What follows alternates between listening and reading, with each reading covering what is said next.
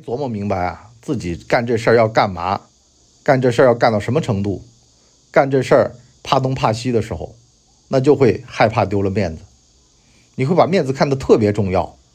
哎呦，这事儿太伤面子了，不干了吧？哎呦，那事儿太被人看不起了，不做了吧？好了，这辈子怕东怕西，什么都干不成，反而呢是想干成一件事儿，都把面子往后稍稍，是吧？被人骂哭了又怎么样了？被人误解又如何了呢？今天就是把我扔在马路口，我也得录节目，我也得做视频，这才叫做本事，才叫做能耐，才叫做能够让这个事业上的艰难险阻都绕着我走的这种气势。你的操作系统升级了吗？这里是老文的底层逻辑。老文的底层逻辑，今儿个呢，跟大家聊一个啊，就是克服万难。我在 B 站上啊，关注了一个叫小紧张的虫虫，这两天干看啊，再往前呢，是因为看张于飞不过瘾，完了呢就关注这俩都是杭州的 UP 主嘛。我呢就很奇怪，我说这女的怎么就？现在这么自然，然后看到一集，有人问他说：“哎，你拍这个很挣钱吧？”他说：“哎呀，没有没有，粉丝很少，几千吧。”“哎呀，没有没有，不挣钱，没有团队，最多就我一个弟弟。”完了呢，我一看 B 站这几天呢，涨粉已经涨到了一百多万。我在想，哎呀，因为呢，他说啊，他做 B 站也不久什么的，就是谦虚嘛，跟人家扮猪吃老虎嘛。我呢就往回倒，一倒呢，倒到二零一六年，他在宿舍里面，一个怯生生的女孩子，不敢呢高声，非常的社恐，根本就是那种啊，就是感觉有点兴趣，可是呢又张不开嘴，迈不开腿，不能使劲吆喝的这种样子，一直到二零一七年啊，然后从学校出来，就我一路看着他啊，就是。就是扫过去看一眼，扫过去看一眼，啊，因为呢，这话如果让我老婆听见，我老婆说你最近沉迷于一个女人吃饭，是不是啊？我我吃给你看不行吗？你给我打赏啊！你给我一键三连，哎，我就粗略的看了看啊。一七年呢，开始在家给大家表演做饭，一八年做饭，一九年做饭，二零年做饭，好了，之前都不怎么有水花。到了二一年爆发了，爆发啥呢？他去做那个便利店探店，这玩意儿可能也很多博主做过啊。因为呢，从二零二零年开始呢，便利店探店的这个视频啊，就慢慢开始火了。为什么火呢？因为便利店啊，这个中国也起来这波的便利店文化。比如说啊，现在年轻人呢喜欢 DIY 奶茶，DIY 调酒。奶茶呢，就是旺旺以前就是这样啊，就旺旺鲜奶，就那个旺仔牛奶，完了呢，再倒点什么乌龙茶呀，啊，就先先喝掉一半，完了呢，往里面怼牛奶，怼完了摇一摇，那就成了便利店奶茶。比如说啊，那个绝对伏特加的小瓶装，倒到这种饮料里面，就成了这个调酒。是吧？便利店吃法包括把便当一热，放一个温泉蛋，啊，再加上很多的这个芝士棒撕碎，然后呢，让它一块放到微波炉里面加热，就得到了一个就是焗饭啊等等的，反正呢就很多的便利店吃法。哎，他的视频就火了。有人说，这姑娘从原来怯生生的，到现在这么大嗓门啊，这么的。一点都不社恐，是因为热爱吗？我得先跟大家卖个关子。我看到几集啊，非常心酸。一集呢是他到一个素食馆子去吃饭，这个由于素食馆子呢在装修，导致到呢他菜品备的没有网上说的那么齐啊，有的什么菠菜面都没有。那么他就在做视频的时候呢说了两句儿。你想嘛，二十九块钱在解放路的一家素食自助餐，这客人嘛都是老客，就有点上头了。他觉得你在污蔑这家店啊，这家店倒了，我们没得吃了，以后都怨你，就劈头盖脸冲他一顿怼，完了呢就哭，哭完了还继续在那做节目。啊，第二个呢是大半夜的跑到一家便利店，是便利蜂嘛。人家呢十点钟打烊，他九点五十几分到的，在那儿呢吃吃吃吃到一半呢，被店员轰出去了，蹲在路边把这个视频录完。啊，就是，我就看弹幕里面都在说呀，你小姑娘啊，好好的一个人，注意安全，这集就别录了呗。我呢是很有感触的，我呢也相当于是做自媒体这行嘛，我们就都同行。你就说有的时候真的是。非常困难，啊，可能，啊，在一个地方它不合适录音，那也没办法呀，没办法直播，那也没办法呀。你是日更节目啊，你跟你的听友有个约定的呀。你说你今儿个因为这个困难，明儿个因为那个困难，那你做不做了？你不做，大把的人取代你啊！年轻人后浪奔前浪都在那儿等着呢，怎么办？咬牙，是不是啊？被人骂哭了，怎么了呢？擦干眼泪继续上。大半夜的蹲在路边，觉得丢脸，丢脸你别干呢。早年怯生生的在宿舍里面都不敢大声说话的一个女的，上了社会，啊，经过了这几年社会的锤炼，做视频 UP 主，完了呢也不社恐了。其实啊，咱们去看这种吃播，去看这种 UP 主，看的是什么呀？看的是。临场反应，就是有的时候都面对一些比较诡异的现象了，是吧？他在一个超市里面，北京的吧，好像我记得，完了呢，旁边有个黄牛一直朝他推销个什么东西，他就很尴尬。但是呢，由于啊，他得做节目，所以呢，又不能马上走开，他只能够坚持的坐在那儿，等待这个事儿慢慢的解开，等等的。这个有的时候就是，你说。凭什么呢？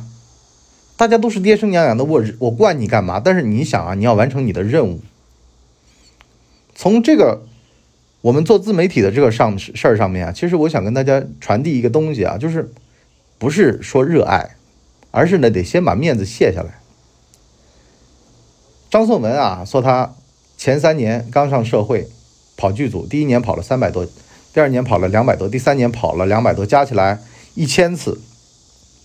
一千次里面呢，平均三百次里面有三次成功的，也就是说两百九十七次是拒绝的，成功率百分之一。他说他为什么要去跑啊？他当年是做表演老师嘛。实际上，首先呢是表演这个没办法养活他自个儿，一个月月薪一千八，租房子两千四，中间差六百，还靠他原来当导游的时候的积蓄过这日子，穷嘛，穷则思变。第二个呢是什么呢？他在一次次的跑组的过程当中啊，他要去询问他做这件事儿的意义。被拒绝一百次之后，人就会开始更加的坚定自己的这个意义。他说啊，他前段时间四十来岁了，回老家同学会嘛，碰上同学说呢，人到中年就是被辞退了，现在呢出来求职，被拒绝了三次，觉得特别难受。张颂文说：“我被人拒绝了上千次了，我都不难受，你难受啥？但是啊，这个话啊，就有点不感同身受了，是不是啊？大部分人哪有你这个经历呢？可是呢，这就像在便利店被人赶出来，在这个素食餐馆被人家骂哭一样的。这是你干这行你该的。谁叫你干这行呢？你不干这行，你不做事就完了吗？昨个呢？”我跟我儿子俩人我们要去游泳嘛，完了呢，我就去洗衣机里面去拿衣服。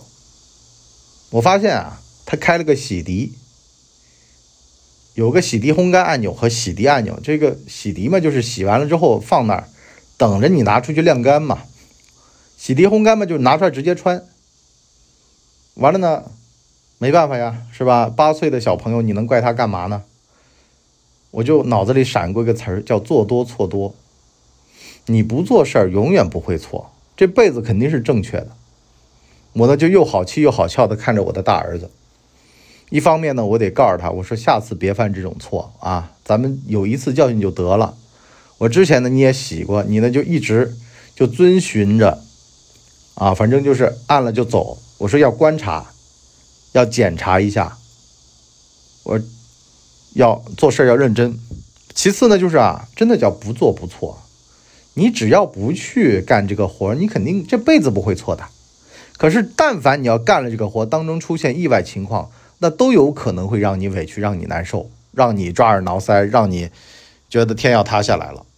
所以呢，我就说啊，张颂文建组建那么多组，最后呢，被人家拒了这么多次。有人说是练就了一个强大的内心，我觉得是内心的坚定导致了强大的内心。因为呢，如果一个内心不太坚定的人，这会儿啊，早早就吓破胆了。所以呢，你就包括说像我有的时候，我们。内部的人啊，有的人慌兮兮的就问我文博怎么办啊？怎么？我就说你别慌，大不了两三杆枪继续闹革命，没关系的，是不是啊？咱过过苦日子的人，咱知道苦日子长什么样子，再差不过就是他妈的打铺盖回家嘛，能怎么样了？可是，在打铺盖回家之前，咱有没有用尽办法？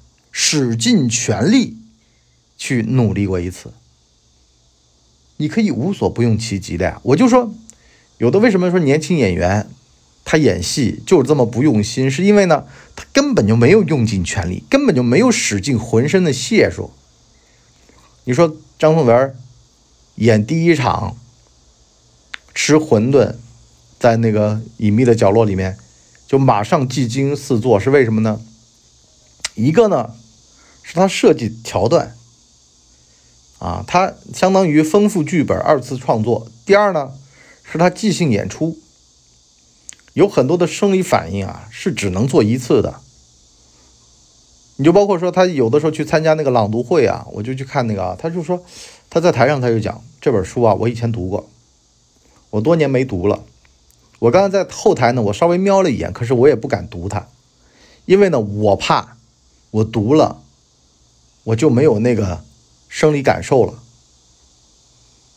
这个很奇怪。很多人说不是练的吗？其实啊，看山是山，再到看山不是山，再到看山是山，就出来临场反应了。原来科班出身要求的是熟，熟的话就是照本宣科嘛，最熟嘛。可是呢，你照本宣科完了，你开始知道了，这个是基础，你要在基础上加东西，那就是即兴。那这个时候，如果你的对手戏的人能够接得住，那大家都是对剧本熟悉的，这就是高来高去，这就很爽的啊！中钟钟于啊啊，钟子期和俞伯牙的这种啊管鲍之交啊，这种的感觉，我没有在开黄腔啊，这原原词儿就是这个啊，就这么个感觉啊，是不是啊？那马上就能辨认出高手，高手和高手过招，马上能够认出谁是高手。而且呢，非常爽。高手和高手扎堆儿，聊的你都听不懂。完了，你怎么都进不了高手的圈子？那是因为你没通呀。他们都在基础之上已经在雕花了，你还在那儿每天在水里面啊切豆腐。所以呢，一个成语叫百折不挠，说的其实就是这意思。你坚定信心，我这辈子我必须得把这事儿干成。在我回农村老家之前，让我最后再试一次，这次再不成我就回去。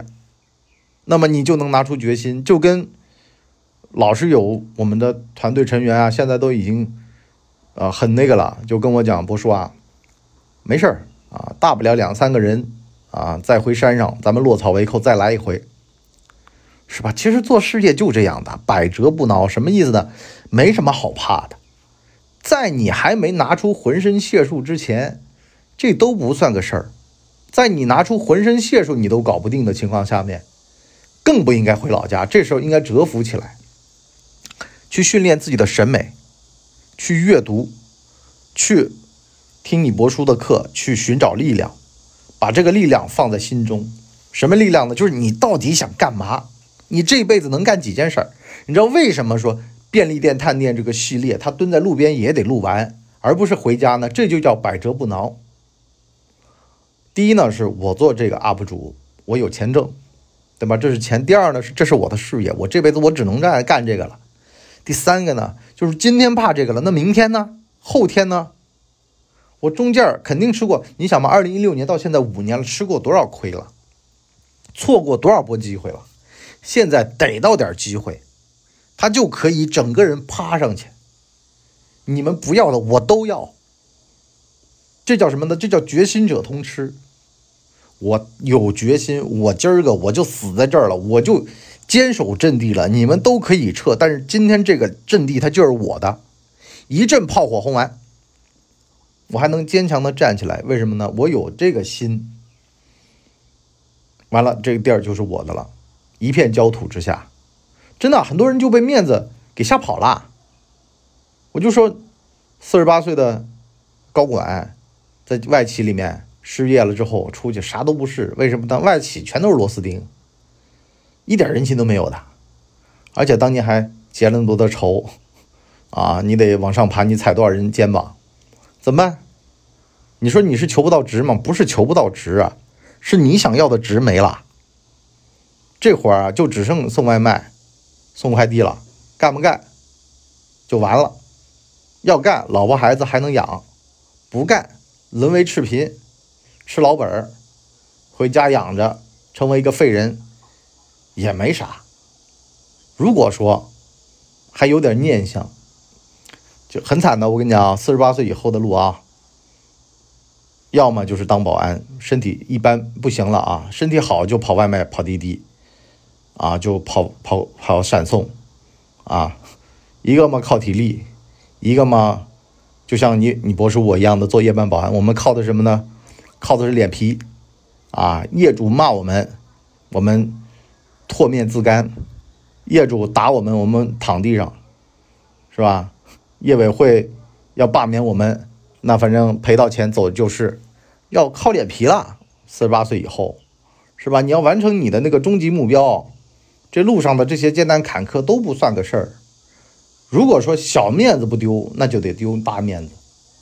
前面的小面子不丢，后面大面子就丢。如果说前面的大面子肯丢，那后面可能小面子也能挣回来。他就这么个破事儿。好了，我们今天这集就先聊到这儿。我们呢下半集跟大家聊聊啊，为什么有的人就特别看重面子？为什么一个姑娘长得漂漂亮亮的，她偏偏要干吃播？她偏偏要丢面子，她偏偏要承担这些不属于她这个美貌和她这个年纪的这些屈辱呢？其实说实话，人就是个臭皮囊，一定要认清楚，你现在的优势将来也会变成劣势，容颜也会不在的。好看有什么用啊？好看这个东西，大马路上，你去杭州硬七七湖滨路看看，太多了，好看。可是呢，真正能够做到吃播的。很少，为什么？这真的是靠才华，看这个东西特别治愈，所以现在呢，这个流量也慢慢上来了。可是你不坚守又不行。他坚守了五年，你波叔坚守了八年，都没看到革命胜利的果实，因为这个事业风口就像摇头风扇一样的，他可能吹到你这儿，突然回去了，刚好没吹到你，也有。可是呢，它是一台破摇头风扇。但万一有人挪了挪这个风扇的地儿，它就能吹到你。甚至呢，是它前一次没吹到你，是因为这风扇坏了。等他好了，他又能吹到你了。这是很有很多可能的。所以啊，先把面子卸了，趴那儿啊，面子都不算个事儿。可是呢，这套心法很多人想不透。我们在我们的下半集再跟大家去磨这个脸皮的事儿。好了，我们今天这就先到这儿，我们下半集再见，拜拜。哎呦，节目听完了。我是麻辣电台的台长杰森，欢迎大家添加干嘛电台官方微信，微信 ID 是文博小号的全拼，加入我们的社群，一起交流成长吧。干嘛电台扫清你人生路上的所有坑，付费订阅请关注微信订阅号干嘛播客。